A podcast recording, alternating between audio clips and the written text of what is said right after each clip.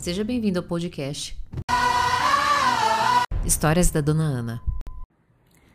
Tá chegando o dia dos namorados e você já começou a ficar ansioso porque vai ser aquela chatice de timeline, né, de rede social.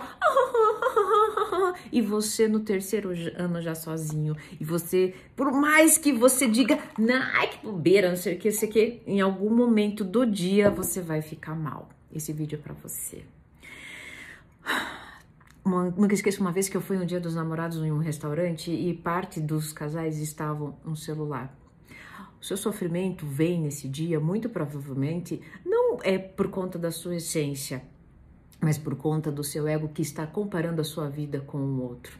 Por que que eu fiz, por que que eu me lembrei dessa situação num restaurante?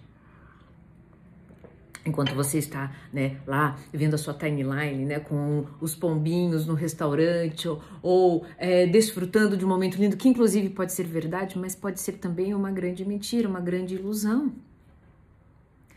E você, de alguma forma, nessa grande ilusão externa, né, fica, gera um sofrimento para si sem perceber.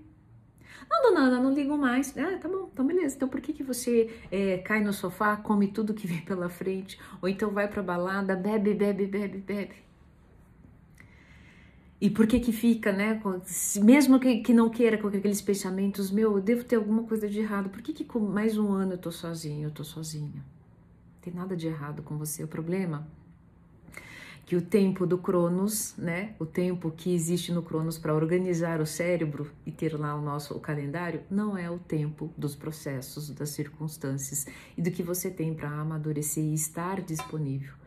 Sabe meu convite para você que está preocupado, tenso com esse dia? Meu convite é: aceite o seu tempo, o seu amadurecimento, inclusive abre o seu coração. Pode ser que muito provavelmente é, uma probabilidade de você estar sozinho novamente, porque ficou extremamente. É, passou por tantas circunstâncias que se fechou.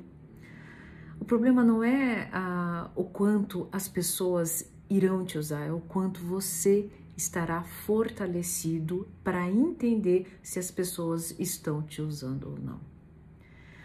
Fica aqui o meu convite para que nesses, nesses dias que antecedem, né, e o próprio dia dos namorados, que você aprenda a se acolher. Não tem problema nenhum se sentir mal diante disso.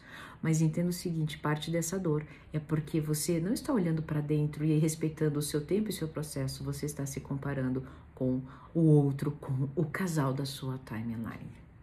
Espero de coração ter contribuído com a sua vida. E se esse vídeo fez sentido para você, coloca hashtag eu acolho nos comentários.